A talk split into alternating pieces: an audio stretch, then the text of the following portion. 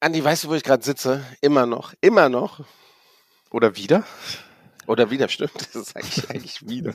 Aber es ist mein letzter Tag. Mir blutet das Herz und ich weine auch ein bisschen. Ja, ich gucke gerade aus dem Fenster und ich sehe immer noch die Star Ferries, wie sie durch den Hongkong Harbor schippern.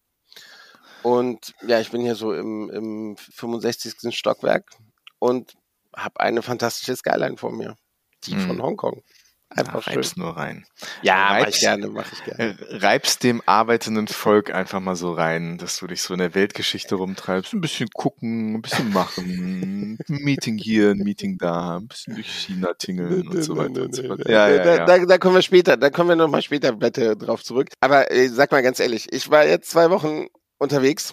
Ich hab na klar, ich hatte so ein bisschen Mails überflogen und so ein bisschen alles mitbekommen am Rande, aber hatte echt wenig Zeit, weil es ist ja kein Urlaub, es ist ja tatsächlich Arbeit ja, gewesen ja. hier. Ja, ja. Und äh, was passiert letzten zwei Wochen? Ich habe Ostern, Ostern war, oder? Aber das ist, glaube ich, nicht das Wichtigste. Ja, es war Ostern. So, schön. Ein sehr schöner Feiertag. Der Frühling ist da. Ein neuer Anfang. Das Jahr beginnt jetzt irgendwie richtig, finde ich, ja. Es ist okay. viel los in der Touristik, würde ich sagen. Aber ich glaube, eins der dominierenden Themen der letzten Wochen war natürlich, ähm, ähm, ich, ich weiß nicht, wie das genannt wird, äh, das äh, Datengate äh, von RTK, in Anführungsstrichen. Das ist so ein, so ein großes Thema, was äh, einmal aufgeschlagen ist und jetzt so wie so ein Ping-Pong-Ball immer wieder aufschlägt. Äh, und ähm, es ist jetzt eigentlich permanent in der Fachpresse und es äh, ist ein großes Thema. Viele reden drüber, viele schreiben drüber und wir haben so, so das finde ich ist so eins der dominierenden Themen. Ich glaube, das ist auch für den Counter, für die Reisebüros schon wichtig und interessant zu gucken, was mit ihren Daten passiert. Also man wird sehen, was sich da tut. Ist es ein heißes Thema? Ich glaube, es ist noch viel zu wenig bekannt. Da sitzen Anwaltskanzleien dran, irgendwie da zu forschen, rauszufinden. Ähm, ich finde, die Fachpresse macht einen ganz verantwortlichen Job damit, äh, nicht groß zu spekulieren. Die berichten jetzt nicht über das, was sein könnte, was passiert sein könnte, sondern das muss ich sagen, durch die Bank weg finde ich das eigentlich, soweit ich das überblicke, ganz verantwortungsvoll. Ja, genau. Ich habe auch nur gelesen, ich glaube gestern oder vorgestern, dass eine Anwaltskanzlei sich damit beschäftigt, versucht, versucht das aufzuarbeiten. Und ich glaube, da wird man dann noch ein bisschen mehr hören, wenn es was zu sagen mhm. gibt oder wenn man wirklich ja. Fakten präsentieren kann, natürlich. Ja, ja. Und ich, ja, wie alle, ne, hoffe ich, dass das äh, irgendwie gut ausgeht für alle Involvierten und dass das also gut im Sinne vor allem der Leute, ähm, von denen jetzt gesagt wird, dass ihre Daten weitergereicht worden. Gucken wir mal, schauen wir mal, ist auf jeden Fall ein Thema. Ich glaube, das wird uns noch eine ganze Weile verfolgen und äh, wie gesagt, das finde ich schon dominiert so ein bisschen. Das sticht ein bisschen raus aus den ganzen Alltagsthemen, die jetzt auch die Touristik irgendwie dominieren. Ne? Wir mhm. steuern auf den Sommer zu. Große Frage, was passiert? Wie werden die Flughäfen, wie werden die Airlines, wie werden die sich mit dem Reiseboom in diesem Sommer auseinandersetzen? Beziehungsweise wie wird das alles ablaufen? Wird das alles gut gehen, in Anführungsstrichen? Ne, wir haben viel darüber geredet. Eigentlich reden alle darüber, dass so die ursprüngliche Euphorie, die Buchungseuphorie ein bisschen abgeklungen ist, ne? diese ganze Branche. Ne? Und alle sind gespannt darauf, wie sich das ja jetzt abwickeln wird, ne? wie das alles so ja, aussehen ja. wird. Also das, äh, ich glaube, da plaudere ich nicht aus dem Nähkästchen. Das ist einfach etwas, was die ganze Branche irgendwie gerade beschäftigt, zu gucken, wie sich dieses Jahr dann on the ground, haha, entwickelte. Schauen wir mal. Ähm, ich hatte nur einen Artikel gelesen von Frau Linhoff, ähm, dass sie die Flughafen und die Flugairlines ein bisschen getestet hat. Und das ist ja auch noch so mein, meine Skepsis, die ich habe, ob die Flughäfen wirklich gut vorbereitet sind für den großen Ansturm im Sommer, der da wohl kommen wird, äh, wenn man, wenn man der Buchungslage so trauen kann. Und bei ihr war alles in Ordnung. Bei mir in Frankfurt lief nicht alles ganz so rund, aber äh, noch nicht so schlimm, dass man von, von Chaos oder sowas reden, reden sollte. Also bin da auch mal gespannt. Und apropos Linhoff, sie hatte sich auch zur letzten Folge gemeldet bei uns, oder? Ja, also einmal vorweg, ne, Maria Linhoff, ähm, die auch schon bei uns zu Gast war, vielleicht dazu gesagt, ne, die ist ein bisschen kontrovers. Nicht alle Leute mögen sie, die polarisiert auch. Ich mag die Frau, ne, ich stimme nicht immer mit ihr überein, aber ich mag die Frau. Ich finde die sehr straight, sehr gerade raus und äh, ja, die hat äh, hat so ein bisschen Schutzbe, würde ich sagen, und die traut sich was. Wie gesagt, über Inhalte kann man immer Wir streiten. Wir brauchen solche Leute im Tourismus, definitiv. Ja, sie vergreift sich ja. auch manchmal im Ton. Ich glaube, das würde sie auch als allererstes irgendwie zugeben. Sie nennt das selbst äh, das ihr, ihr eigenes Fäkal-Tourette-Syndrom Syndrom. Aber am Ende des Tages, ne, wenn man mit ihr mal zu tun hatte, sie ist eigentlich eine total liebe, total nette und äh, ja. eine sehr interessante Frau, glaube ich. Ähm, und und ja, ja, sie hatte hat was äh, gepostet, hat unsere unsere Podcast-Folge auf LinkedIn, ähm, ja, hat sie weiter gepostet, hat dazu was geschrieben. Das will ich mal ganz kurz mal anreißen, was sie geschrieben hat. Ähm, Ne, ähm, Dieter Janicek, der Tourismusbeauftragte der Bundesregierung, hatte ja gesagt, ne, dass die Branche viel zu sehr über Steuern, Umsatzsteuern und äh, ne, Steuersätze und so weiter redet.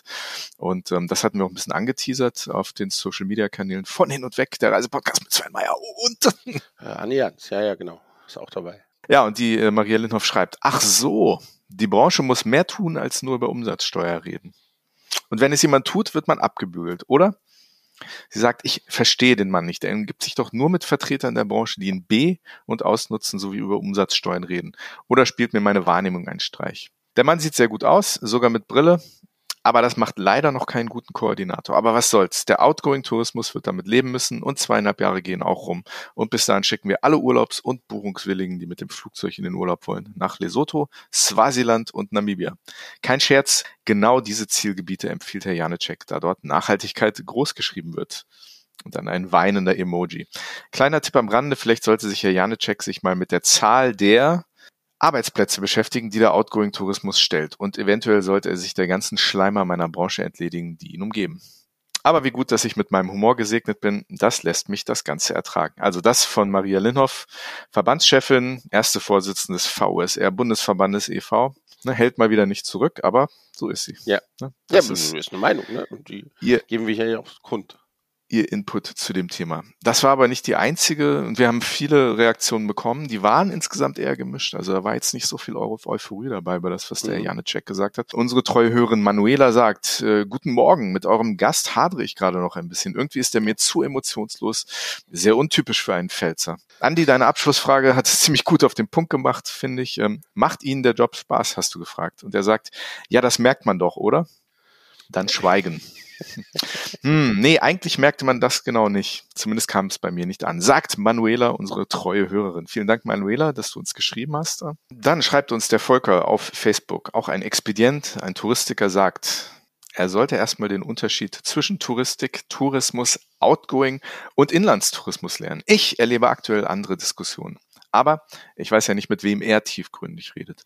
Das von Volker, hat uns auf Facebook geschrieben. Vielen Dank, Volker. Vielen Dank, Manuela und vielen lieben Dank, Maria Linhoff ja, das wollte ich einmal so einen kurzen Überblick. Also ein bisschen gehadert, die Leute mit der, mit den Beiträgen von, von Dieter Janecek. Ja. Ich, ich bin ja richtig erstaunt. Du hast dich ja richtig mit, mit den Kommentaren auseinander. Also wir kriegen, ja, wir stellen ja immer nur einen Teil vor. Wir, genau, wir mhm. kriegen ja immer noch mehr, aber du hast ja wirklich jetzt dir drei rausgesucht, ne, die dich wohl sehr beeindruckt hatten. Äh, ich hatte nur den von, von Frau Linhoff äh, mitbekommen.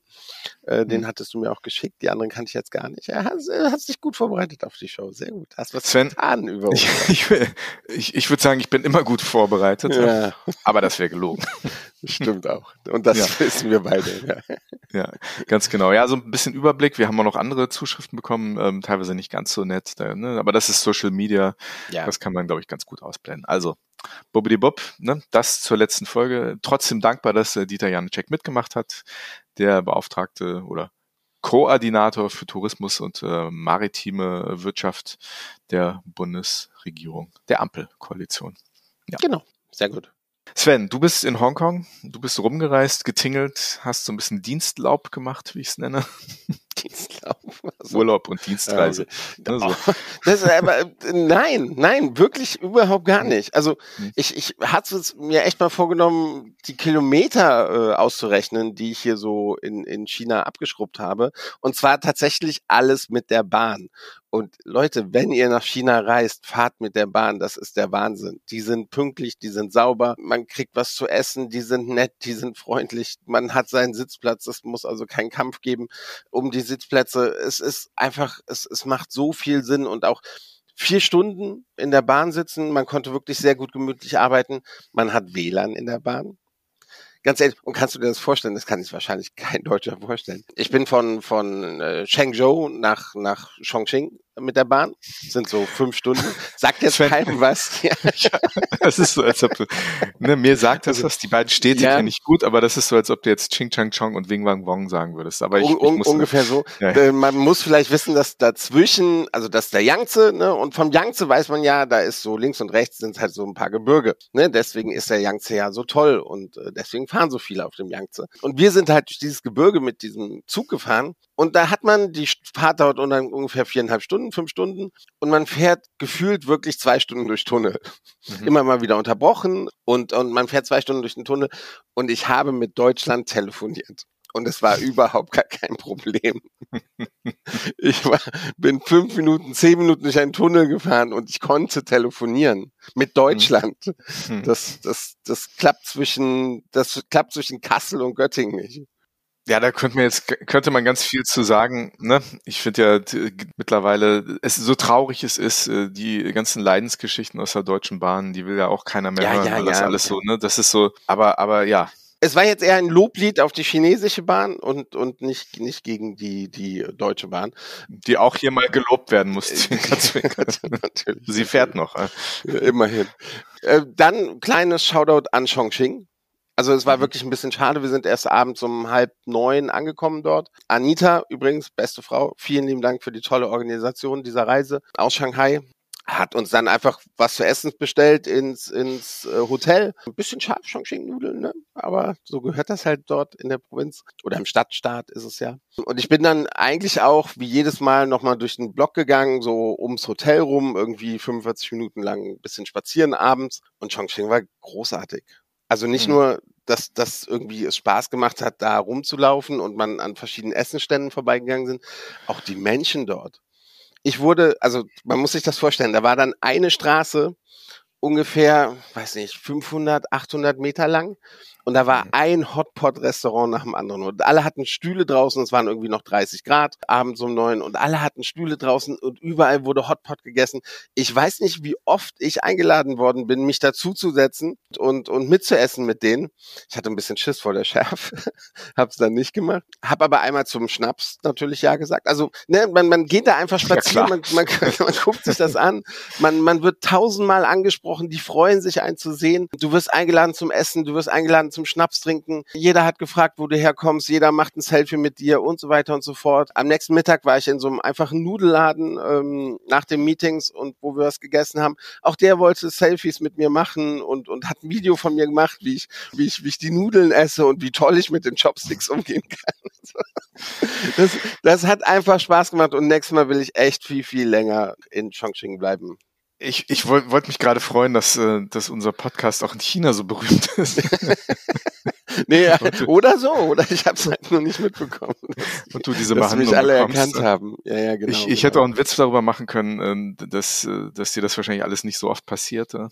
Aber nein, ja, die Leute sind super gastfreundlich. Ne? Und ja, äh, ja. ich, ich habe jetzt gerade so einen kleinen Vortrag über Chongqing irgendwie im Kopf, den ich abspulen könnte. Die historische Bedeutung ja, der Stadt, die geografische Lage ne, am Yangtze, die Yangtze-Kreuzfahrten beginnen bzw. enden dort und das, äh, diese Landzunge, die Innenstadt, die sozusagen in den Yangtze toll, toll. Äh, die Geschichte dort, die sich dort äh, abgespielt hat, ne? sozusagen ja. dieser Stadtstaat inmitten dieser Sichuan-Kultur, das ist schon ähm, ganz besonders. Eigentlich die größte Stadt der Welt, ne? das ganze Großraum Chongqing, diese ja. Stadt mit 30 Millionen Einwohnern. Ne? Ähm, Und die Landfläche so groß wie Österreich. Ja, so groß also, wie Österreich, also, eine Stadt. Ja.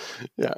Also das, das ist schon Wahnsinn, diese Stadt also, ist irre. Also Chongqing, ja. das muss man sich mal googeln, muss man sich mal angucken. Das ist eine der, ja. für mich eine der großartigsten Städte der, der ganzen Welt. Also unglaublich, unglaublich. Und es ist echt schade, also nächstes Mal will ich da auf jeden Fall länger bleiben. Da, da gibt es so viel zu entdecken, da gibt es so viel zu sehen und allein die Herzlichkeit der Menschen. Das, ich Darf ich noch einen, einen, historischen Brocken einwerfen? Ja, komm. Im hier. Zweiten Weltkrieg ähm, die meist bombardierteste Stadt der Welt. Auf Echt? keine Stadt Warum? der Welt wurden so viele Bomben abgeworfen von, von den Japanern auf Chongqing. Die ähm, Regierung damals ist äh, ne, vor den Japanern geflüchtet. Ähm, Nanjing war damals äh, die Hauptstadt der Nationalisten, Ende der 30er, Anfang der 40er Jahre. Die sind dann nach Chongqing geflohen und ähm, Dort war dann Regierungssitz Chiang Kai-shek, ähm, saß dort der Staatspräsident und äh, ja, die Japaner haben, haben diese Stadt endlos bombardiert. Es wurden mehr Bomben auf Chongqing abgeworfen als auf Dresden, Hamburg, London, irgendeine Stadt dieser Welt. Unglaublich. Und, und, und, und dieser ganze Konflikt ist dort auch, also dort gibt's Museen zu dem Thema. Super, super spannend. Also kann ich nur empfehlen, wenn man in China ist und die Möglichkeit hat, den Chongqing halt zu machen, ein, zwei, drei Tage sich das alles mal anzuschauen. Diese Stadt ist unglaublich. Ja. Man könnte fast glauben, dass du zehn Jahre in Chongqing gelebt hast. Äh, nicht, nicht in China allgemein. Aber weißt du, wo wir gerade über Unglaubliches reden? Erzähl. Dieses noch, vielleicht auch dann zum, zum Abschluss, weil wir reden schon wieder sehr lange. Unglaublich ist auch, was Richard mir hier auf die Beine gestellt hat. Richard Voss ist ja auch äh, Gast in unserem Podcast gewesen vor ungefähr zwei Monaten ungefähr. Und er hat von seinem Lieblingsort in, in Hongkong geredet. Und da habe ich ihn ja gefragt, hey, was ist das jetzt? Und gestern hat er mich tatsächlich dahin geführt. Und es war ein so fantastisch schöner Tag. Also es war, es war jetzt nicht mehr, dass ich das Gefühl hatte, in Hongkong gewesen zu sein, sondern es fühlte sich tatsächlich so ein bisschen, wir sind einmal rüber Kowloon und dann auf die andere Seite der Berge und du bist da in einer anderen Welt. Ne? Es war so ein ja, kleines Fischerdorf, kann man jetzt nicht sagen. Also es war schon noch irgendwie, ja, eine Stadt war es eigentlich auch nicht. Aber es hatte eine schöne Promenade. Von dort gingen dann Schiffe kleinere auf die verschiedenen Inseln. Wir sind auf eine dieser Inseln gefahren. Du hast überall kleine Inseln gesehen mit Stränden, mit, mit, mit, mit geilen Vegetation drauf. Wir sind dann zurückgefahren und haben wirklich fantastisch Seafood gegessen. Das, hm. das war, das hat sehr, sehr viel Spaß gemacht. Und äh, vielen Dank nochmal an Richard für die Organisation. Toller Tag. Hongkong nochmal von einer anderen Seite. Ich will auch nochmal den Stadtteil sagen, es war Sai Kung, wo wir waren, Sai Kung. Also lohnt sich auf jeden Fall alleine dort Seafood zu essen. Fantastisch. Aber man macht auch einen Ausflug. Man kann auch Kajaks mieten. Es war wirklich, es fühlte sich so ein bisschen an wie, wie, wie Thailand oder sowas, ne? Alles war so easy. Spontan Boote mieten war kein Problem, die einen dann überall hinfahren. Also das war schon, war schon sehr beeindruckend. Tolle Reise. Toller Tipp. Ja. Auch, auch, ne? Nochmal das Gefühl, Hongkong ist viel mehr als, als die Wolkenkratzer, die man immer so sieht im, im Fernsehen oder in den Illustrierten. Sehr schön. Ähm, du hast eben schon erwähnt, ne? vor knapp zwei Monaten war Richard Voss, ATI Travel Hongkong, mhm. Gründer, Geschäftsführer, bei uns zu Gast, der ein bisschen mehr über Hongkong, was sich da jetzt so tut, äh, erfahren möchte. Gern mal reinhören. Die Folge heißt äh, Hongkong Reloaded. Ja, Sven, du warst jetzt echt so ein kleiner Nomade. Ja. Und äh, das Nomadentum äh, ist ja auch Thema der heutigen Folge, ne? Äh, du hast in der letzten Ausgabe schon so einen geilen Übergang gemacht und heute wieder. Das ist ja fantastisch. Was soll das denn heißen? Das ich kann mich ja einfach zurücklehnen und, und immer, immer. Der Mann der geilen Übergänge. Ja, genau, der Mann der Übergänge hier. Hm. Ja, dann machen wir weiter. Wir haben wirklich einen interessanten Gast heute. Da geht es tatsächlich um das Thema House-Sitting, ähm, wenn Menschen auf Reisen sind. Äh, ne, wir alle in der Branche sind ja nicht immer, aber doch nicht wenig auf Reisen. Und äh, ja, dem hat sich jemand angenommen. Zwei junge Damen, mit der einen sprechen wir heute, die House-Sitting sozusagen zu ihrer Berufung gemacht haben.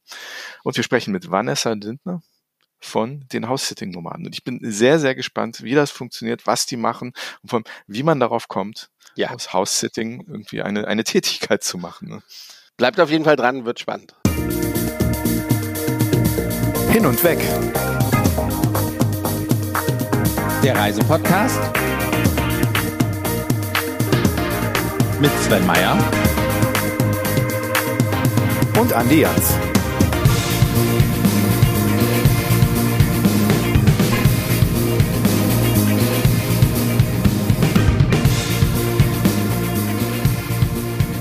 Liebe Vanessa, ich freue mich sehr, dass äh, in diesem Fall ist es ja tatsächlich so, dass du uns kontaktiert hast. Denn ich bin ehrlich, ich wusste gar nicht, dass es diese Form überhaupt gibt, House-Sitting. Und ja, ich freue mich auf das Gespräch hier in den nächsten Minuten. Schön, dass du dabei bist. Vielen Dank, dass ich dabei sein darf. Ist tatsächlich auch so, dass es eben so ein Gespr äh, Thema ist, das noch gar nicht so bekannt ist, weswegen wir auch echt froh sind, dass wir heute oder ich heute hier sein darf mit dem Thema stellvertretend für uns beide. Andi, sind wir Trendsetter jetzt? Das wir sind fast so an, oder? Was heißt jetzt? Wir sind immer Trendsetter. wir setzen die Trends, bevor überhaupt jemand weiß, was los ist. Okay, okay. wir haben aber auch für dich natürlich zuerst die drei Fragen in der PR-freien Zone. Ehrliche Antworten bitte. Direkt zu Anfang. Das macht vieles einfacher. Wir finden es dann am Ende eh raus. Wie viel Widerstand leisten Freunde, Familie und andere Menschen gegen euren Lebensstil, eure ja, Berufswahl ist es ja nicht ganz, ihr habt ja noch einen normalen Job, aber was haben deine Freunde, was haben deine Eltern gesagt, als du gesagt hast, nö, ich will jetzt so leben? Oh, ich glaube, das ist tatsächlich eine verfälschte Frage, weil meine Eltern und meine, mein Umfeld mich ja natürlich kennen und die haben sich schon gar nicht mehr gewundert. ähm, ich glaube, es ist echt so mit Menschen, die man äh, nicht so kennt oder die einen auch nicht wissen, dass man ja eh vielleicht so ein bisschen einen anderen Lebensstil hat, äh, kann das schon für Nachfragen sorgen. Gibt's auch tatsächlich in, in alle Richtungen. Also von super spannend bis könnte ich nicht, bis was machst du nächstes Jahr? Das kann ja nicht langfristig gedacht sein. Das sind, glaube ich, so die typischen Reaktionen von Menschen, die mich nicht so gut Trotzdem, kennen. die nächste Frage von mir. Wie oft sehnt man sich denn nach einem, in Anführungsstrichen, äh, normalen Leben, so in dem, was du machst? Das ist ja schon ungewöhnlich, ja. Auch sehr gute Frage. Ähm, natürlich. Also es gibt natürlich diese äh, Momente, ich glaube, die hat jeder, wenn irgendwie ein großer Familiengeburtstag ansteht, wo man mal dann nicht dabei sein kann oder wenn man vielleicht auch mal wo nicht hinfahren kann, wo man gerne möchte, weil man gerade durch ein Haushalt gebunden ist. Also so ehrlich muss man sein, man bindet sich damit ja auch. Dann denkt man schon manchmal vielleicht schade. Ähm, ich persönlich habe das weniger, weil ich bei jedem Haussit mir vorher überlege, möchte ich jetzt drauf losziehen? Oder möchte ich vielleicht eine Pause machen und eher mal in der Heimat bei meinen Eltern bleiben, wo ich noch eine kleine Homebase habe? Ja, ihr habt in Anführungsstrichen normale Jobs, ihr arbeitet, ihr verdient Geld, äh, wie wir alle. Aber es ist ja nicht in dem, in dem Setup, äh, was, was viele sozusagen vorfinden. Ihr seid immer irgendwie unterwegs. Was mhm. denkt ihr über berufstätige Menschen in ihrem, in ihrem 9-to-5-Job? Nicht unbedingt happy sind. Und was, was denkt ihr auch, was ihr nicht unbedingt sagt? Also, also das, das würde mich schon interessieren. Ihr seid ja doch oh, anders. Frage. Ja. ähm, also ich bin ganz ehrlich, wir haben natürlich auch viele Leute, die uns anschreiben und sagen, äh, wir, wir können das nicht so, ich würde das auch machen wollen, aber ich kann nicht. Ähm, das sind ja oft dann diese Berufe, muss man auch ganz ehrlich sagen, es gibt natürlich Berufe, in denen einfach nicht möglich ist, digital zu leben und unterwegs zu sein.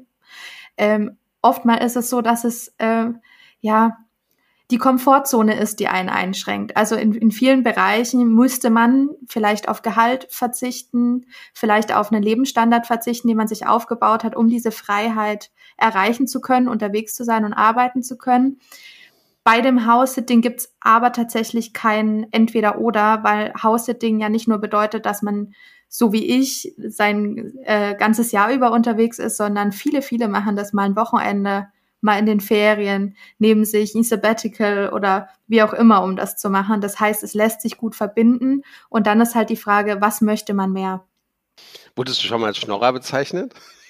Ich wurde schon mal angegangen, das Wort ist nicht gefallen, aber dass das ja ein unmögliches Konzept ist, das nicht funktionieren kann, weil wer macht denn das? Also das tatsächlich äh, wurde schon als, also ich wurde quasi gefragt, ob ich denn nicht kommen möchte, da wohnen möchte und dafür die Wohnung komplett renovieren, in der ich dann äh, gewohnt hätte und dann, also so in Richtung Urlaub gegen Hand, das ist ja auch ein mhm. Konzept, mhm. das es gibt. Und dann habe ich gesagt, dass ich eben ein er, Erklär nochmal Urlaub gegen Hand, vielleicht, mhm. also kann sich der Hörerin und Hörerin das nicht so genau vorstellen. Ähm, ein bisschen die deutsche Version von Workaway. Also man geht wohin, arbeitet zwei bis vier Stunden womit. Oftmals ist es eine Landwirtschaft, Renovierungsarbeiten, Pflegearbeiten ähm, und als Gegenleistung für diese Mithilfe darf man quasi kostenfrei dort unterkommen. Manchmal ist auch eine Verpflegung mit dabei. Also quasi ich, ich zahle nichts für meinen Urlaub und dafür gehe ich jemanden zur Hand als mhm. Übersetzung. Ähm, tatsächlich gibt es auch viele äh, Schnittmengen zwischen dem House-Setting und dem Urlaub gegen Hand, vor allem wenn man auf der Suche nach einem House-Sitter oder nach einem House-Sit ist, weswegen ähm, diese Antwort auch gar nicht so ungewöhnlich war und ich auch nicht als persönlichen Angriff ähm, wahrgenommen habe. Aber tatsächlich natürlich ähm, ist nicht von jedem das Verständnis dafür gegeben. Andi, du und ich, Urlaub gegen Hand als Handelwerker. Wir, fliegen spätestens am zweiten Tag irgendwo raus und müssen uns eine neue Unterkunft suchen. Spätestens, wenn wir die echten äh, Handwerker dann rufen müssen. Ja, ich, ich, ich bin davon, also für uns bin ich davon nicht überzeugt. Aber lass uns da, da doch gleich mal einsteigen, weil wir haben jetzt wirklich so einen Einstieg gemacht und, und, und für die Hörerinnen und Hörer, die nicht wirklich wissen, wovon wir hier reden, und wir wissen es ja auch noch nicht wirklich, ja, ist hier, glaube ich, mal ein vernünftiger Einstieg nötig. Wer seid ihr? Was macht ihr und vor allem, warum macht ihr das, was ihr macht? Ne? genau, also wir, wir ähm, sind Alex und ich. Alex ist ähm, heute nicht dabei, ich darf uns heute vertreten, sind die House-Sitting-Nomaden. Wir sind beide eigenständig als House-Sitter unterwegs. Ich erkläre gleich, was das ist. Und haben uns äh, remote kennengelernt, also auch virtuell kennengelernt vor über einem Jahr, weil wir beide zu dem Thema House-Sitting im deutschsprachigen Raum aufklären wollten und so ein bisschen die Berührungsängste ähm, überwinden wollten und haben dann quasi uns zusammengeschlossen und gemeinsam das Projekt House-Sitting Nomaden gestartet, wo wir eben zu dem Thema House-Sitting aufklären und so ein bisschen zeigen, was das alles sein kann, weil es einfach super individuell ist. Im Grunde genommen, um es mal so einfach wie möglich zu fassen, ist es, irgendjemand verreist, sei es beruflich, sei es privat, sei es ein Krankenhausaufenthalt und hat ein Zuhause, ob Haus oder Wohnung, ob Garten, Balkon, äh, ob Tiere oder nicht, die eben betreut werden sollen. Pflanzen gegossen, die Post reingeholt, Einbruchsschutz. Es finden Bauarbeiten statt, die vielleicht betreut werden sollen. In der Zeit zieht dann also ein Haussitter in das Zuhause des anderen ein, betreut alles und ermöglicht quasi dadurch dem Reisenden zu verreisen. So viele Nachfragen. Aber äh, fangen wir mit der einfachsten an. Wie seid ihr da drauf gekommen? Mm, also ich persönlich, ich bin ähm, sehr auf dem Land aufgewachsen. Ich bin auch sehr froh. Ich bin nämlich gerade in der Heimat, dass heute das Internet einigermaßen hält. Ähm, mit Tieren von tatsächlich ganz klassisch Hund über Reptilien, Schlangen, Agamen, Fische, Federtiere, Schafe, Pferd, also alles, was man sich so vorstellen kann. Und bin auch sehr, sehr jung ausgezogen, weil ich auch von Anfang an in der Hotellerie und im Tourismus ähm, gearbeitet habe und habe da tatsächlich ganz automatisch angefangen, wenn ich wo war, bei den Nachbarn auf die Tiere aufzupassen, wenn die verreist sind. Für mich war aber House-Sitting nie ein Thema. Das war einfach, ich hatte kein Haustier mehr, mir hat das gefehlt. Ich durfte da aufpassen. Ähm, bin dann zu, ja, so ungefähr 2019 hat es bei mir angefangen, dass ich gemerkt habe, oh, ich fühle mich immer sehr hin und her gerissen zwischen unterwegs sein und an einem Ort sein. Ich möchte dafür eine Lösung finden und bin in den Camper gezogen. Dann Überraschung, Überraschung, äh, wissen wir inzwischen alle, kam die Pandemie. Ähm, was für mich bedeutet hat, ich hatte tatsächlich durch die Homeoffice-Pflicht genau diese räumliche Freiheit, unterwegs sein zu dürfen und zu können, auch beruflich. Und irgendwann ging es dann ja wieder zurück ins Büro, weil die Homeoffice-Pflicht vorbei war. Und das hat aber für mich bedeutet, dass meine Kalkulation mit dem Camper nicht mehr funktioniert hat, ich den verkaufen musste und mir ein neues Reisemodell suchen musste. Und dann hat sich das alles so von selbst zusammengewürfelt. Ich habe dann geguckt, was gibt's für Möglichkeiten, bin eben auf Workaway gekommen, Urlaub gegen Hand und so weiter und so fort und habe dann eben dadurch diese Sparte House-Sitting für mich entdeckt, weil ich das ja quasi eh schon oft gemacht habe, ohne zu wissen, dass ich es gemacht habe. Hm. Wie, wie, wie, kann ich mir das vorstellen? Ihr, du, du, gibt es Seiten, wo, wo Leute draufschreiben, hey, ich bin zwei Wochen auf, nehmen wir Mallorca, und mein Hund kann nicht mit, deswegen passt da bitte jemand drauf auf oder, oder mein Haus wird renoviert für sechs Monate, kein Bock drauf, ich gehe auf Bali und suche jetzt jemand, der das, der, wie, wie kann, gibt es Internetseiten? Wie, wie kommt man drauf? Tatsächlich sehr gute Beschreibung dieser Internetseiten. Genauso läuft es nämlich ab. Äh, es gibt verschiedene Internetseiten ähm, im internationalen Bereich, im deutschsprachigen Bereich. Ähm, es gibt tatsächlich auch sehr viel über Facebook, wo man denkt, dass gar nicht mehr so aktuell ist, aber sehr viele Facebook-Gruppen im deutschsprachigen Bereich und auch europaweit, wo sich ausgetauscht wird.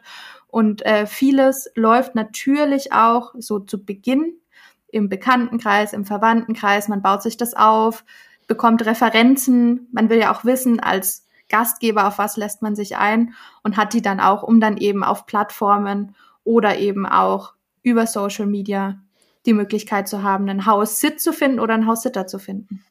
Ja, aber ich wollte gerade fragen, das ist ja nicht so wie, wie, oder so, es klingt so ein bisschen nach Airbnb, mhm. aber es ist ja, heutzutage denkt man ja, die Airbnb-Wohnung, das war mal eine nette Idee, äh, aber das sind richtig hergerichtete Wohnungen, ne, die nur an Airbnb verkauft wird, in, ist ein Investment und, und nicht mehr die Wohnung, wo man, wo man reingehen kann oder meist nicht mehr die Wohnung, wo man reingehen kann, weil irgendjemand vier Tage nicht da ist. Du kommst da richtig in fremde Häuser, Wohnungen rein und da da bist du dann. Eine wildfremde Person lasse ich zwei bis, ich weiß nicht, sechs Monate einfach in meinem Haus, in meiner Wohnung leben.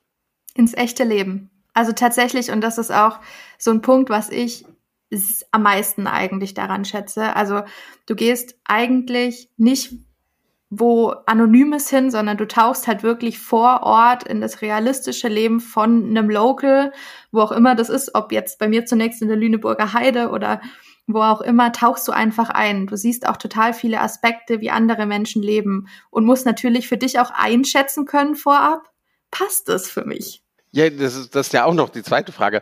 Aber ähm, wie oft haben Nachbarn schon die Polizei gerufen, weil sie dachten, da ist jemand Fremdes in der Wohnung, schon seit längerem, der da eigentlich nicht hingehört? Bei mir noch gar nicht. Bei mir steht es tatsächlich sogar in ähm, der Vereinbarung, in dem Vertrag drin, dass bitte alle Nachbarn, Familienmitglieder und Vermieter, wenn es eine Mietwohnung ist, wissen sollen, dass ich da bin. Und oftmals ist es so, wenn man die Übergabe hat, dass man auch einfach vorgestellt wird. So, das ist das Gesicht, sie ist jetzt auch ein bisschen da, dass ihr das schon mal wisst und wird dann auch super, super nett aufgenommen. Also ich wurde am zweiten Tag direkt auf eine Einweihungsparty eingeladen, bei den Nachbarn dann zum Grillen und so.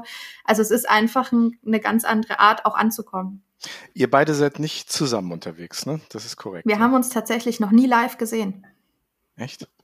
Okay. Mhm. Aber das, was ihr zusammen macht, da geht es inhaltlich um das Thema und, und um eure Webseite, den Blog und, und das auch, was ihr auf, auf, auf dem Social Media Kanal macht, ähm, sozusagen dieses Thema nach vorne zu bringen. Und das ist euer gemeinsames Projekt. Ja. Genau, so ein bisschen das Vertrauen darin zu stärken, die Bekanntheit und eben so diese Ängste, die man damit verbindet. Weil ich bin ganz ehrlich, also ist ja ganz logisch, ich lasse da jemand Fremden in meine Wohnung. Ich lasse aber auch jemand Fremden an meine Tiere, die oft ja vielleicht auch als Kindersatz gesehen werden. Wie kann ich mich da absichern? Was gibt's für Möglichkeiten? Wie finde ich jemand, der wirklich passt? Darf ich auch Nein sagen? Das sind einfach so viel ähm, ja Seiten, wo man wo man einfach eine Sicherheit aufbauen kann und möchte und genau das möchten wir tun. Hm. Da will ich gleich nochmal drauf zurückkommen, aber äh, die Frage, die mich doch wirklich interessiert, ist, wie viel seid ihr unterwegs im Jahr? Also wie viel, wie viel Monate im Jahr? Und, und, und, und also du hast eben die Lüneburger Heide erwähnt, aber es gibt ja sicher noch ein bis zwei exotischere ähm, Locations, an denen du House-Sitting gemacht hast, oder? Oder ihr? Mhm. Ich habe es mal runtergebrochen. Äh, Für mich ist es im Schnitt, bin ich ein halbes Jahr rein mit House-Sitting unterwegs. Mhm. Bisschen mehr. Bin noch mal ungefähr ein Vierteljahr durch andere Reisen unterwegs und so drei Monate roundabout aufgeteilt auf mehrere Zeiträume äh, in der Heimat bei meiner Familie. Und ähm, von den Orten her, ähm, du kannst das weltweit machen. Ich persönlich bin aber ja in Festanstellung und ich darf europaweit unterwegs sein mit meinem Job. War schon im Elsass, war zum Vorgespräch auf Rhodos auch. Da hat sich bis jetzt noch nichts ergeben. Da sind wir noch im Gespräch für die nächste Zeit. Bin aber tatsächlich auch super gerne und viel in Deutschland unterwegs, weil ich persönlich eher lang geplante und auch eher längere Aufhalte, also zwischen drei Wochen und drei Monaten mache, um vor Ort wirklich ankommen zu können. Und da bin ich ganz ehrlich, planen Deutsche trotzdem noch oft oder Deutschsprachige, die auch im Ausland lieben, lieber voraus und auch langfristiger als in anderen Ländern. Aber ähm, je nachdem, was gerade gut passt, kann ich europaweit unterwegs sein und das bin ich auch sehr gerne. Jetzt, äh, dann frage ich mal für die Alex mit, die jetzt nicht dabei ist, ähm, ist die auch europaweit unterwegs oder vielleicht noch weiter? Mhm. Alex war ähm, bis vor ein paar Monaten europaweit unterwegs, unter anderem in, ich glaube, Norwegen, Gran Canaria, Dänemark waren, glaube ich, die letzten, wo ich jetzt weiß. Alex ist inzwischen nach Berlin gezogen und hat ihr House-Setting für sich so ein bisschen abgeändert, hat da jetzt eine feste Homebase und macht quasi regional vor Ort eher kleinere House-Sits von ein paar Tagen, einer Woche und integriert das quasi so in ihren Alltag, wie ich das hätte vorher machen können, als ich noch äh, den festen Job hatte, an einem Ort. Also ich wollte gerade fragen, wie lange dauert so ein House-Sitting, aber ich glaube, das hast du ja beantwortet. Es kann einige Tage dauern, kann zwei Wochen dauern, kann aber auch mehrere Monate dauern. Mhm. Was ist das für ein Klientel, die dir dann das Haus, die, die Wohnung überlassen. Gibt es da irgendwie eine bestimmte Gruppe, die das sind? Das eher jüngere, offene, offenere? Oder ist das tatsächlich irgendwie auch der, ich sag jetzt mal, der Rentner, der sagt, naja, ich bin über, über Winter eh drei Monate auf klischeemäßig auf, auf den Kanaren. Ähm, ich will aber, dass jemand zu Hause aufpasst. Wer, wer, wer gibt ja, dir sein Haus? Tatsächlich alles. Also ich, ich persönlich hatte von der äh, freischaffenden Künstlerin bis zur Anwältin schon alles. Was man aber sagen muss, also man muss ja ein bisschen open-minded sein, sage ich mal. Das heißt, es sind oft Menschen, die selber auch sich schon mit dem Thema Reisen beschäftigen und gerne selber auch viel unterwegs sind und dadurch auch schon andere Kulturen kennengelernt haben. Aber so von Stereotypen her, auch von allen Alter. Jetzt aktuell mein nächster Haus, ich würde die ungefähr Anfang Mitte 20 schätzen, mit dem ersten Baby-Elternzeitreise unterwegs. Äh, später im Jahr bin ich bei einer äh, Frau, die Ende 50 ist, also alles dabei. Fließt Geld? Bei mir und bei Alex, so wie wir es bis jetzt gemacht haben, nicht. Es gibt tatsächlich Haussitter, die das als Dienstleistung anbieten. Es gibt aber auch Gastgeber, muss man auch dazu sagen, es gibt beide Seiten, die sagen, ja, okay, komm gerne als Haussitter vorbei, aber zahl mir bitte die Nebenkosten, während du da bist. Das heißt, mhm. wir haben den Mittelweg dazwischen, dass auf beiden Seiten kein Geld fließt. Mhm. Ich bin wirklich daran interessiert, wie das jetzt auch ganz logistisch abläuft, weil wenn du drei Monate unterwegs bist, äh, wie, wie reist man da? Also egal, ob das nun die Lüneburger Heide oder das Elsass ist, ähm, wie viel nimmt man da mit? Also ein Koffer, zehn Koffer oder, oder äh, wie, wie kann ich mir das vorstellen? Auch da gibt es zwei Eindrücke. Alex ist sehr, sehr minimalistisch unterwegs. Sie hat einen Koffer dabei. Äh, ich bin relativ in meinen Augen minimalistisch unterwegs. Ich habe ja schon sehr reduziert, als ich in den Camper gezogen bin. Äh, habe inzwischen auch wieder einen Minicamper, sprich ungefähr die Größe von, ja, also es ist ein Nissan NV200, das heißt ein bisschen ein großer Kombi, sage ich jetzt mal, ein bisschen größer, ein Hochdachkombi. Ähm, und da ist alles drin. Also ich habe gern mehr dabei, weil ich gerne wo ankomme, mich direkt zu Hause fühle. Ich habe mein Faltrad dabei, ich habe auch meinen Neoprenanzug dabei, um surfen gehen zu können und, und solche Sachen. Das hat man natürlich nicht, wenn man nur kurz wohin fährt oder mit dem Flugzeug mit einem Koffer dann. Also ist schon relativ häuslich. Also nimmst du auch Sachen mit wie eigene Kerzenständer oder? Also Nein, ich, äh, das, ich, das tatsächlich nicht. Ich, ich kenne das von von Aircrews, die teilweise, wenn die lang, äh, Langstrecke fliegen, dass die in den Hotels, in ihren Basen, sagen wir mal in Peking, wenn die aus Frankfurt kommen, dass die im Hotel irgendwie drei Koffer gelagert haben und wenn die wissen, die sind vier Tage dann irgendwie dort, dass die einmal komplett irgendwie ihre vier Koffer auspacken und sich in ihrem Hotelzimmer gemütlich machen. Also alles Mögliche. Also ich würde jetzt nicht behaupten, dass es nicht, sicher nicht solche Leute gibt. Ich selber bin da eher pragmatisch und praktisch veranlagt. Also ich habe einfach die Dinge dabei, die ich wirklich im Alltag brauche. Muss man aber auch sagen, ich habe ja auch Technik-Equipment dabei, ich habe meinen mobilen Arbeitsplatz dabei. Da kommt natürlich auch was zusammen. Was brauchst du, um dich zu Hause zu fühlen? Ähm, bei mir ist es tatsächlich ähm, wichtig, dass das Bauchgefühl stimmt sowohl im Umgang mit meinem Gastgeber, der ja dann nicht da ist, als auch mit ähm, den Tieren gegebenenfalls und diesem ganzen Wohnkonzept. Es lebt, lebt ja auch jeder ein bisschen anders. Und ähm, ja, ich weiß nicht, ob das jetzt Luxus ist, aber ich schätze sehr, wenn es eine Heizung gibt mit einer Zentralheizung oder ähnliches, wenn es eine Geschirrspülmaschine gibt, wenn es eine ausgestattete Küche gibt. Das sind so Sachen. Gutes WLAN brauche ich zum Arbeiten. Da habe ich einfach nicht die Zeit dafür, dadurch, dass ich ja arbeite, mich noch drum zu kümmern, dass ich das alles ran schaffe. Also irgendwie eine Höhle, eine Höhle auf Kreta, ähm, die relativ minimalistisch ist, die würdest du jetzt nicht äh, sit. Ja, wer jetzt nicht so meins, hatte ich auch schon eine Anfrage aus Sizilien. Äh, super, super schön, hat mich mega gereizt, aber es ist für mich nicht praktikabel im Alltag.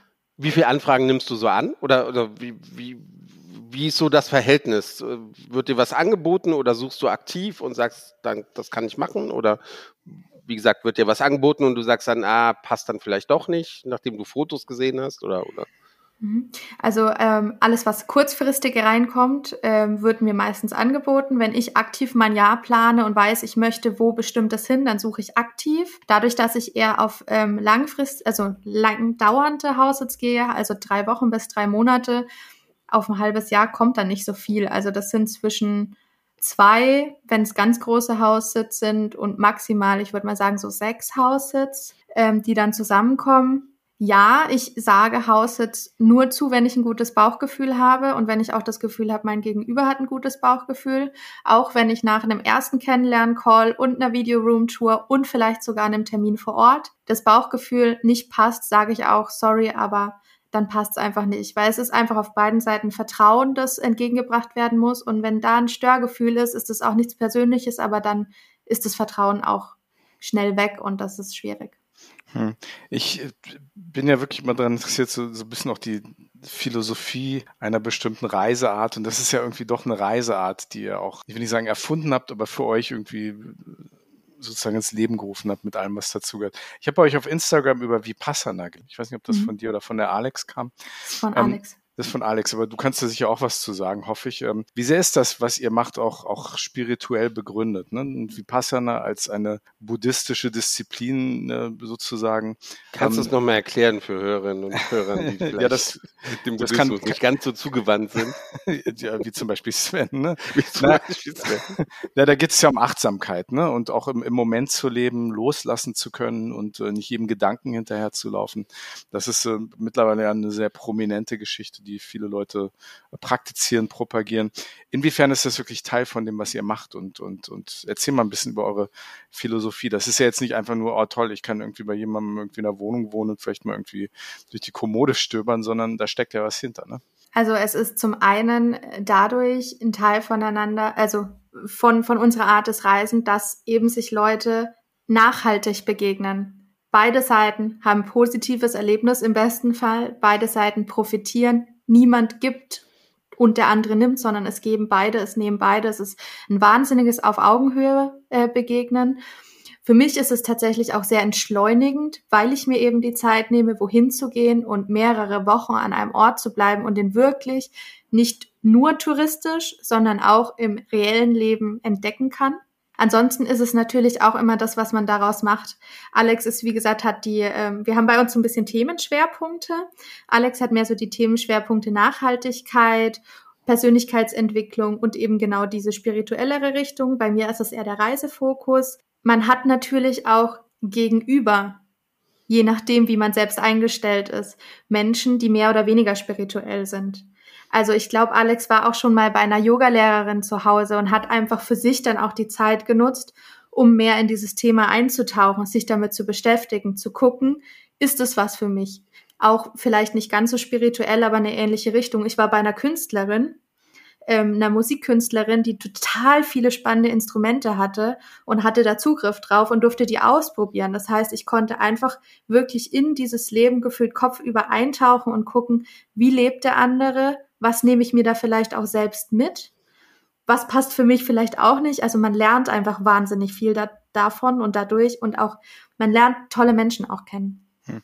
Also da das Stichpunkt, ne? du lernst die Menschen kennen, aber du lernst sie ja nur kurz kennen. Ihr wohnt ja nicht zusammen. Die Begegnung findet dann sozusagen dadurch statt, dass du in der Wohnung, in der Bleibe dieses Menschen sozusagen Zeit verbringst und durch das, äh, durch die Inneneinrichtung, durch das, was dort steht, durch die Nachbarschaft, die Nachbarn und so weiter sozusagen diesem Menschen begegnest oder, oder, oder, oder wie, wie kann ich mir das vorstellen? Ne? Man hat oft am Anfang, am Ende Übergabezeiten, wo man nochmal gemeinsam Zeit verbringt.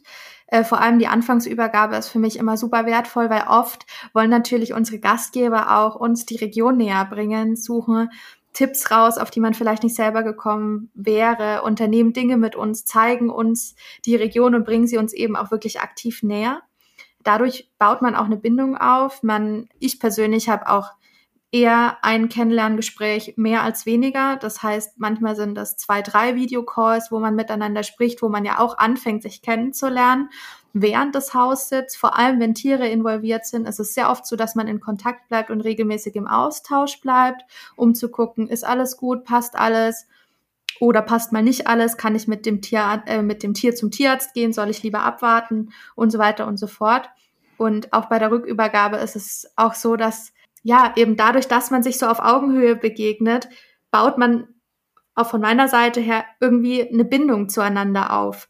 Es ist auch oft so, dass bevor wir fahren, schon oft ist, ja, würdet ihr im nächsten Jahr wiederkommen?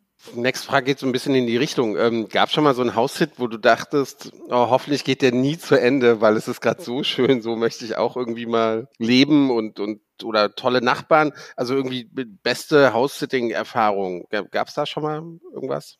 Ich hatte einen Haussit, wo ich mich vor allem sehr, sehr dolle an die Tiere gewöhnt habe und war da, wo der Abschied dann wirklich schwer gefallen ist, wo auch für mich die ähm, ja bis jetzt engste Bindung auch zu den Menschen entstanden ist. Da war ich ähm, auch wieder in Deutschland unterwegs, ähm, im, im Rhein-Main-Gebiet und hatte eine Katze zu betreuen, einen Kater und eine französische Bulldogge, die einfach wirklich auch immer dabei waren. Also egal, wo ich hingegangen bin, kam der Hund mit, selbst auf Gassi-Runden, wenn man jetzt nicht irgendwo in eine Stadt gefahren ist, kam die Katze mit. Das heißt, man hat halt wirklich über die zehn Wochen auch eine Bindung zueinander aufgebaut und hatte auch wirklich am Anfang und am Ende eine tolle Zeit mit den Besitzern. Und ähm, mit denen sind, bin ich, auch mein Partner war zum Teil eben mit vor Ort, sind wir auch immer noch in Kontakt. Und das war für mich schon sehr prägend und da denke ich tatsächlich auch sehr oft zurück. Auf der anderen Seite war auch für mich der Moment, also ich versuche das mal kurz äh, zu skizzieren, als ich dann gefahren bin, stand dieser Hund zwischen der Besitzerin und mir und hat so hin und her geguckt, so von wegen, okay, irgendwie komisch, dass du jetzt gehst. Der Hund wusste aber auch, wo er hinkommt. Dann bin ich nochmal hin, hab den gestreichelt und dann hat sie sich umgedreht und ist mit nach zur Besitzerin rein in die Wohnung gegangen. Und das ist halt eigentlich auch voll schön zu sehen, okay, man war jetzt eine Zeit lang Teil dieses Lebens und die Zeit ist jetzt vorbei und woanders wartet schon wieder ein anderes Leben auf einen. Also man schnuppert wirklich in das Leben anderer Menschen rein, immer wieder. Ja, tatsächlich. Ähm, ganz kurz nochmal zum Thema Tier. Also du hast jetzt äh, Hunde und Katzen erwähnt, aber äh, gibt es auch andere Tierszenarien? Also ich, was, was, was kann man denn? Ja, zum Beispiel, du hast vorhin äh, deinen Background erwähnt, dass du mit allen möglichen Tieren groß geworden bist. Was, was, was, war, was gab es denn da noch für tierische Begegnungen? Also ich sitte tatsächlich auch bei meinen Eltern, mhm. wenn die wegfahren. Das heißt, da habe ich natürlich das volle Programm mit Schafsherde und allem drum und dran. Eine ganze Schafsherde gleich, nicht ein Schaf, ja. sondern eine ganze Nein, es sind um die 40 bis 50. Mhm. Also keine halben Sachen. Ne? 40 keine halben Sachen. Es ist aber auch total schön. Ähm, ja, dann eben Vögel hatte Alex zum Beispiel schon öfters mal, ähm, ein Aquarium, Terrarium. Es ist so ein bisschen, man muss gucken, was man selber mag, was, wie viel Zeit man auch aufwenden kann. Ne, also so eine Schlange, die alle zwei Wochen gefüttert werden muss und man gucken muss, ob die Temperatur passt, hat einen anderen Aufwand wie ein Hund, der jeden Tag vielleicht, weil er sehr trainiert ist und es braucht, zehn Kilometer laufen muss. Das heißt aber grundsätzlich tatsächlich, wenn ich sogar über die Tiere hinausziehen darf, gibt es nichts, was es nicht gibt. Also ich persönlich hatte auch schon Anfragen, wo es hieß, pass auf, wir verreisen, wir wohnen in einem Mehrgenerationenhaus, wir möchten, dass meine Eltern nicht alleine sind, könntest du da einfach einziehen. Einmal am Tag kommt äh, Essen auf Rädern, dass du guckst, dass die essen. Sonst musst du eigentlich nichts machen, außer da sein für den Notfall und einmal am Tag nach ihnen gucken. Also solche Sachen gibt's auch. Da muss man einfach gucken, womit fühle ich mich wohl? Ich muss ganz ehrlich sagen, mit der Situation, das war für mich nichts, weil ich da auch nicht meine Stärke sehe. Da kann ich mich auch, ich glaube, dann würde Abschied noch mal schwerer fallen. Das ist so ein Thema von mir, wenn man ja mit Menschen noch eine Beziehung dann ja auch aufbaut über viele Wochen. Ähm, aber es gibt alles. Es gibt ja, jeder lebt anders. Das heißt, es gibt alles, alles. Es gibt Einschränkungen. In manchen Bundesländern ist es ja zum Beispiel so, dass du nur mit einem Schein Listenhunde führen darfst. Diesen Schein habe ich nicht. Das heißt, das wäre jetzt was, was ich nicht anbieten könnte. Jetzt haben wir gerade äh, über so eine wirklich schöne House-Sitting-Erfahrung geredet. Was war denn so das, das Schlechteste oder Schlimmste, was dir passiert ist? Tatsächlich hatte ich einen House-Sit ganz am Anfang, wo ich noch nicht so wusste, auf was ich achten muss, wo es dann ein Haus war, wo eben keine Zentralheizung hatte im Winter mit einem Raum, wo es WLAN und Heizung gab. Das heißt, es hat auch nur in diesem Raum alles stattfinden können. Ähm, und ich persönlich, ich bin auch jemand, ich mag es sehr strukturiert und ordentlich. Das war eher ein Lebensstil, wo es sehr kreativ war und durcheinander. Da bin ich nicht so gut angekommen. Also angekommen und konnte die Zeit so gut genießen. Ich habe für mich aber wahnsinnig viel draus gelernt und hatte aber tatsächlich auch den Fall, dass in dieser Zeit, ich habe da ein, eine Ziege betreut und ein Huhn, weil in den Wochen vorher die anderen Hühner vom Marder ähm, geholt wurden. Und dieses eine Huhn wurde dann leider während der Zeit auch noch vom Marder geholt. Und das ist natürlich auch, ja, für alle blöd, also mir wurde da auch keinerlei Vorwurf gemacht, aber das war einfach auch eine enge Beziehung zwischen Ziege und Huhn, zwischen der Besitzerin und den Tieren. Und da kann man halt auch schwierig reagieren. Hm. Wo, darf ich fragen, wo das war? Das war im Elsass tatsächlich. Ah, das war im Elsass, okay. Aber das heißt auch, also es kann auch passieren, dass du, also du sprachst jetzt nur von einer Ziege, aber es kann auch sein, dass du dann auf 20, 30, 40 Ziegen Acht geben musst. Das ist ja auch irgendwie zeitlich dann ein Riesenunterschied, ne? Also, wie, wie du schon sagtest, Hund Gasse gehen dreimal am Tag oder halt, ja, ein Aquarium, das ich einmal am Tag füttern muss. Das ist ja irgendwie relaxer. Was machst du lieber? Ich habe dadurch, dass ich den Job habe, für mich festgelegt, dass ich maximal zwei Stunden am Tag investieren kann und möchte. Ich mache das ja auch, um zu reisen und möchte die Region noch erleben. Das heißt, ich mache grundsätzlich nichts, wo ich das Haus nicht verlassen kann und dauerhaft anwesend sein muss.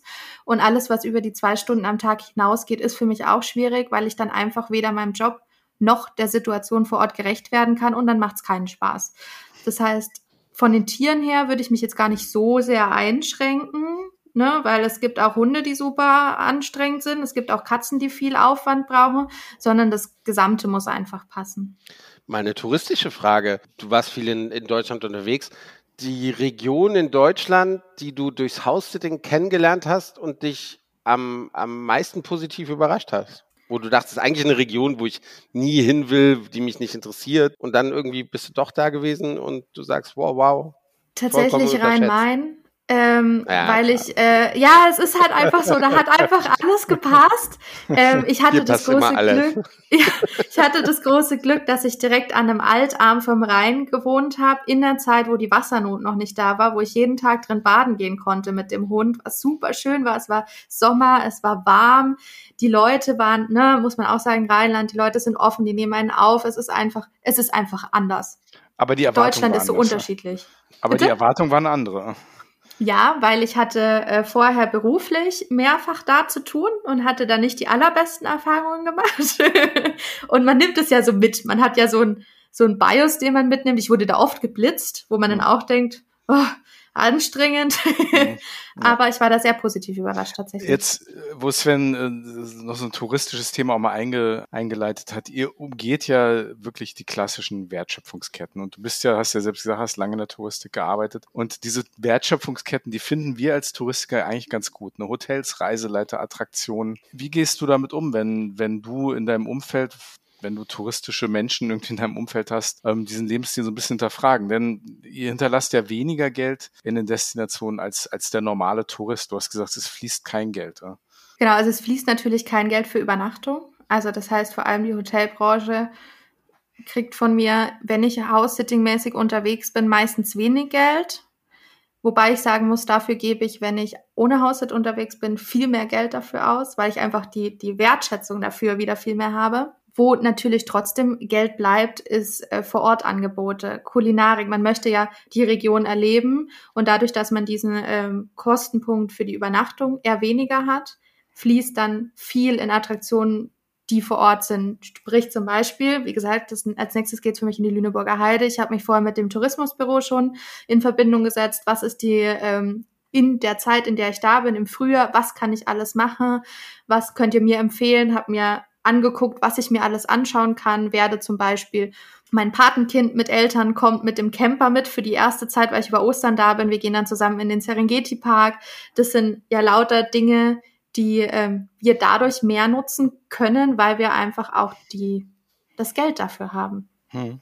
Eine Frage, du hast jetzt gerade Ostern erwähnt, ähm, eigentlich ja auch irgendwie eine beliebte, eine, eine beliebte Urlaubszeit. Ist das dann so ein Ersatz als Urlaub? Oder wie, wie reist du wie reist du in den Urlaub? Wo, wohin geht's mhm. da? Also es gibt tatsächlich ja Menschen, die das House-Sitting als Urlaub machen. Ich lebe ja als House-Sitterin und ich bin ganz ehrlich, wenn ich dann mal wirklich Urlaub habe und frei vom Job, dann möchte ich auch einfach mal für niemanden verantwortlich sein, außer für mich selbst und bin dann tatsächlich in meinen Urlaubstagen mit meinem Minicamper unterwegs oder fliege dann einfach jetzt zum Beispiel demnächst auf Malta und schaue mir einfach Malta an und bin da unterwegs mit den Stadtbussen und guck, was die Insel alles zu bieten hat. Da gibt es eine sehr gute Podcast-Folge, habe ich mal gehört. Mhm. habe ich auch gehört. In Vorbereitung. Sowohl auf Malta als auch auf dem Podcast. Nein, tatsächlich. Also für mich ist es tatsächlich, also ich habe eine sehr privilegierte Situation. Ich arbeite in dem Bereich. Ich habe durch meinen Job, bin ich viel in Hotels unterwegs, in schönen Hotels, lerne tolle Destinationen kennen und habe quasi eine sehr große Waage. Das heißt, ich kann beides wahnsinnig wertschätzen, das echtere Leben, sage ich jetzt mal, und eben in der Arbeit oder auf meinen privaten Reisen das touristischere Leben. Wie, wie reagiert denn dein Arbeitsumfeld auf das, was du machst? Wissen die, dass du so unterwegs bist oder, oder ist das eher, das fliegt das ein bisschen unterm Radar? Gar nicht unterm Radar. Ich bin mit meinem House-Sitting-Kater aus Mainz zum Onboarding ins Büro gefahren. Also das ist tatsächlich ähm, sehr bekannt. Ähm, bin ich auch ganz offen. Also für mich ist eben, ich habe es vorhin schon gesagt, ich mag meinen Job sehr, sehr gerne. Ich möchte auch sehr, sehr gerne diesen Job, wie ich ihn mache, in Anstellung machen. Für mich war eine Selbstständigkeit zum aktuellen Zeitpunkt und auch absehbar keine Option. Das heißt, ich musste für mich einen Job finden, der beides vereinen kann. In der Eventbranche schwierig, weil man hat einfach auch kurzfristig Termine, man muss viel vor Ort sein auf Events und ich kann dann auch nicht sagen, gut, äh, Katze, du kriegst jetzt drei Tage nichts zu essen, weil ich bin mal kurz auf einem Event.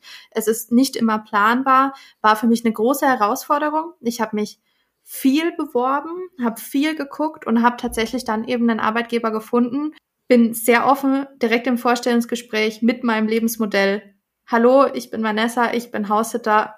Bitte wisst es direkt reingegangen. Habe das offen kommuniziert, auch in allen Bewerbungen und habe lange gesucht, bis es perfekt gepasst hat und habe jetzt aber einfach eine, eine sehr gute Kombination, wo auch in meinen Augen mein Arbeitgeber profitiert, weil dadurch, dass ich immer in einer anderen Region bin, kann ich mir vor Ort die Destinationen und Venues sehr gut angucken, die ich später ja auch wieder an den Mann bringe. Das heißt, völlige Transparenz, das wird unterstützt ähm, und, und es ist im Alltagsleben, im Arbeitsleben, im operativen Alltag gar kein Thema.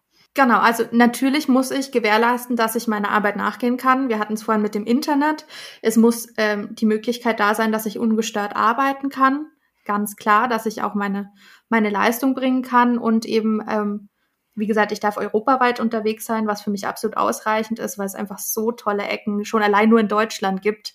Äh, in Europa brauchen wir gar nicht äh, davon anfangen, auch die Vielfältigkeit eben allein auch wegen der Zeitverschiebung, rechtliche Punkte und so weiter und so fort. Was wäre denn noch so eine Traumdestination, wo du unbedingt mal House-Sitting machen möchtest in, innerhalb von Europa, vielleicht auch weltweit? Also weltweit ist, was mich sehr, sehr reizt, Kanada. Innerhalb von Europa ist es tatsächlich Island, wo ich gar nicht weiß, ob sich das nicht wirklich dann eher für einen Urlaub anbietet als für einen House-Sit einfach weil da, glaube ich, so viel ist, dass ich da meine volle Zeit gerne drauf, äh, drauf stürzen und verwenden möchte. Ja, das, das ist es nämlich, ne? Dann will man in die schönen Urlaubsregionen, aber man hat ja noch andere Verpflichtungen. Ist ja dann mhm. doch irgendwie kein, kein richtiger Urlaub. Also, weiß auch nicht, Kanada, da stelle ich mir eher so Roadtrip vor, ne, mit dem Campervan, House-Sitting, so an einem Platz gebunden sein, ah, weiß nicht. Wobei in Kanada, genau deswegen stelle ich mir House-Sitting in Kanada gut vor. Also erstens, wir hatten vorher das Thema Plattformen, was für Angebote gibt's. UK, USA, Australien, Kanada gibt's einfach die meisten Angebote. Muss man sagen, da ist das Thema bekannter, da ist mehr, da gibt's einfach mehr.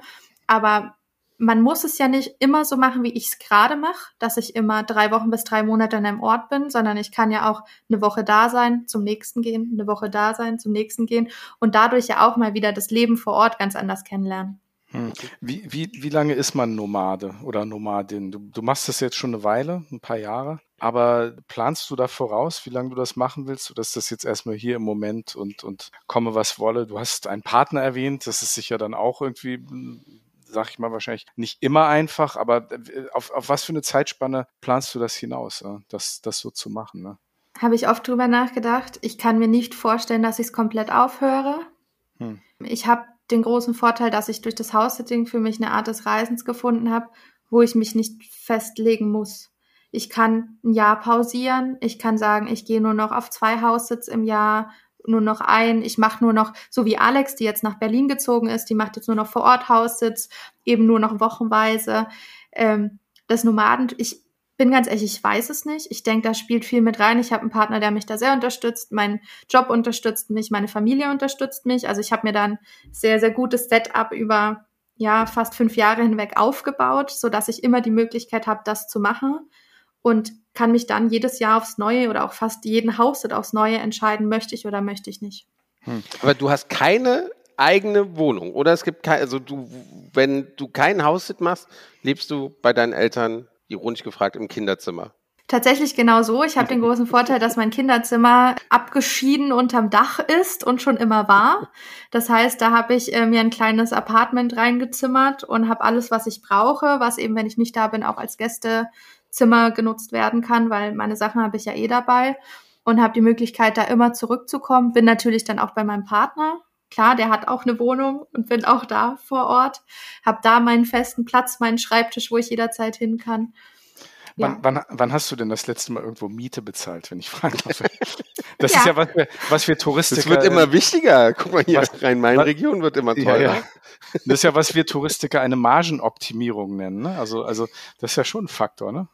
Also richtig Miete bezahlt. Ich gehe gleich darauf ein, was ich damit meine. Habe ich in Köln zuletzt, bevor ich in den Camper gezogen bin. Das war 2019 vielleicht noch 20, so Anfangsmonate. Ich habe zwischenzeitlich während der Corona-Pandemie bin ich ähm, bei meinem Freund mit eingezogen und habe da natürlich dann auch anteilig Miete mitbezahlt, selbstverständlich. Ähm, aber so meine eigene Mietwohnung, die auf meinen Namen läuft, wo ich alles eingerichtet hatte und alles für mich hatte, war in Köln.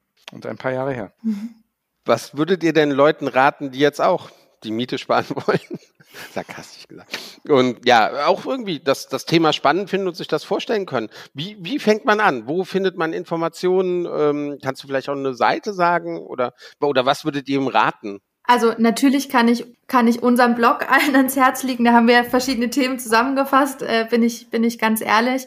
Ähm, wir hatten vorher über Portale gesprochen. Da gibt's zwei, also gibt's den Platzhirsch, den ich einfach nennen kann. Das ist äh, Trusted House Sitters, äh, die weltweit eben agieren und äh, Möglichkeiten haben mit den Schwerpunkten, die ich vorhin schon genannt habe. Ich persönlich bin ein Freund von überlegten und nachhaltigen Wegen. Heißt, ich rate immer allen, fangt im Bekanntenkreis, im Freundeskreis, im familiären Kreis an, guckt, ob jemand verreist und einen Haussitter braucht, guckt mal, ob's für euch passt, schaut, was ihr braucht, was ihr geben wollt, was ihr geben könnt. Und dann könnt ihr rausgehen, weil man hat dann schon so ein bisschen, ne, man kennt die Person gegenüber, man kennt vielleicht die Tiere, man kennt vielleicht die Wohnung. Es ist eine kleinere Hürde, man kann sich dadurch Referenzen aufbauen und man merkt, ob das was für einen ist. Es gibt viele Leute, die sagen, ja, für so ein Wochenende oder eine Woche ist das was für mich, weil ich lieb eh Urlaub auf dem Bauernhof, voll geil. Es gibt aber auch genug Leute, vor allem im Bereich digitale Nomaden, die sagen, ich mache das zwischenzeitlich, um mir vielleicht die Miete zu sparen. Das ist sowas, was für mich jetzt nicht der Fokus ist. Aber ich bin dadurch so eingeschränkt, dass ich das wirklich nur phasenweise mache, weil ich möchte frei sein ich in, in meinem Kopf, wenn ich mich so äh, transportiere, so ein bisschen in dein Leben, ähm, kann ich mir sehr gut vorstellen, dass äh, die interessantesten Dinge passieren, die interessantesten Geschichten. Planst du vielleicht irgendwann mal ein Buch zu schreiben? Ihr macht jetzt den Blog, ihr habt eure, eure, eure Instagram-Geschichten, die ihr macht, aber vielleicht mal ein Buch über das, das, das, was man da so erlebt hat?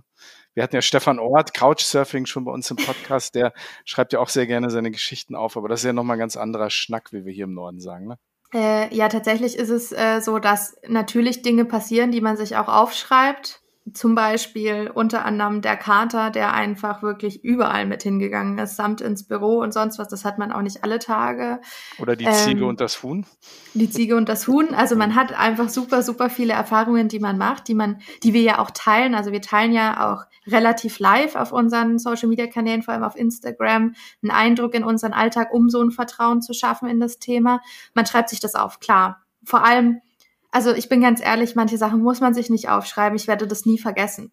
Hm. Und äh, was daraus irgendwann mal entsteht, würde ich jetzt mal offen lassen. Ausgeschlossen ist es sicher nicht. Wo findet man euch? Wie heißt euer Instagram-Kanal? Wie heißt euer Blog? Genau, also wir sind die House-Sitting-Nomaden. Der Blog heißt housesitting-nomaden.com. Der Instagram-Kanal heißt auch House-Sitting-Nomaden und wir haben einen Facebook-Kanal und auf Facebook auch eine Gruppe, wo auch dann die ganzen Anfragen landen, die wir leider nicht alle selber bedienen können, weil wir sind nur zu zweit, äh, wo quasi sich auch ausgetauscht wird und Host und Sitter sich gegenseitig finden können. Und das ist die House-Sitting-Nomaden-Community. Wie groß ist diese Community in Deutschland? Ungefähr. Ich also ich würde jetzt sagen, wir haben eine relativ kleine Gruppe. Wir haben noch nicht so lange angefangen. Wir sind jetzt so 600, 700 Leute. ähm, wenn ich mir andere... Schon ganz ordentlich, ja. Finde ich schon ganz wenn, ordentlich, ja. Wenn ich mir andere House-Sitting-Gruppen angucke, allein nur auf Facebook, sind das ja schon Richtung 10.000. Muss man auch sagen, es sind auch oft Auswanderer dabei, die einfach deutschsprachig sind und dann noch, ne, sitzen jetzt nicht in Deutschland, sondern deutschsprachiger Bereich. Aber ja, es ist gar nicht so klein, wie man denkt. Ja, also ich bin endlos fasziniert. Also ich, äh, ich, ich, ich kann mir das schwer, also ich kann es mir jetzt vorstellen. Ich konnte es mir, also ich, ich konnte es mir vorher nicht vorstellen, wie das, wie das, wie das so ist. Aber scheinbar ist das ähm, äh, eine, eine häufigere Geschichte, als man sich vorstellt, ne? dass Menschen diese Art von Reisen machen und Menschen diese Art von Reisenden wie dich und die Alex auch nutzen. Ne? Ich denke, es ist ähm, einfach super, super wichtig. Also das ist auch was, was wir was uns wichtig ist mitzugeben, weil natürlich hört man im ersten Schritt kostenlos reisen, kostenlos wohnen. Es ist eine Verantwortung, die man übernimmt. Dafür muss man bereit sein. Man muss auch bereit sein, als Gastgeber diese Verantwortung bedingt abzugeben, weil es kann immer was passieren, ob man da ist oder nicht. Also das muss man sich einfach bewusst sein.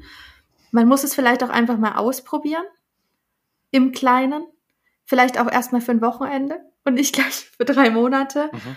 Ähm, ansonsten gibt's aber einfach keine Einschränkungen. Und ich glaube, das ist der große Unterschied, weil man braucht nicht den großen Geldbeutel, man muss nicht sich ins Flugzeug setzen, man kann das direkt in der Nachbarschaft machen. Mein dritter Haussit war nicht mal 50 Kilometer von meinem Elternhaus weg. Also es war eigentlich quasi direkt daneben gefühlt. Es können Familien machen, du kannst Kinder mitnehmen, du kannst teilweise deine eigenen Tiere mitnehmen. Also es ist, du bist halt nicht es gibt keine Einschränkungen, weil jeder von uns lebt so individuell, dass es eigentlich auch für jeden ein Match gibt. Man muss halt nur suchen und wirklich bereit sein, auch was zu geben. Hm, eigentlich eine sehr schöne Metapher, dass man sozusagen in dieses Haus geht oder in diese Wohnung und Verantwortung dafür hat. Eigentlich eine generell eine ganz schöne Metapher für nachhaltiges Reisen, ne? dass man mhm. irgendwo hingeht und sich verantwortungsvoll verhält. Also finde ich, finde ich wirklich endlos faszinierend, das ganze Thema. Vielen Dank. Ja. Sehr gerne. Ja, Andi hat sich für das abrupte Ende entschieden. Okay, sehr gut. Wolltest du noch was fragen, Sven? Du kannst gern noch nachlegen. Nein, nein, nein, nein. Nee, wir haben ja auch die Frage, also eine Frage steht hier tatsächlich, was sind Pläne fürs, fürs Jahr, aber das hast du ja auch gesagt, dass als nächstes jetzt erstmal in die Lüneburger Heide geht. Genau, das ja, steht ja. an. Dann kommt noch äh, ans Steinhuder Meer fahre ich dieses Jahr noch, nach Bonn, also ich darf wieder Richtung alte Heimat Köln. Ähm, ich habe sehr viele private Reisepläne auch, äh, weil ich ja eben mixe. Es steht ein Roadtrip durch Slowenien für mich an, eine Zeit lang auf Kroatien. Ähm, es ist eine, eine coole Mischung, die dadurch zustande kommen kann. Ich hätte jetzt beinahe eben schon den Ausknopf gedrückt. Also war das jetzt das Ende oder nicht? Wir, wir gucken mal, ob ich es noch vorne also, reinschneide. So oder so. Vielen lieben Dank, Vanessa. Und, Vielen lieben äh, Dank. Beste Grüße auch an die Alex. Ja, richtig, auf jeden Fall sehr gerne aus.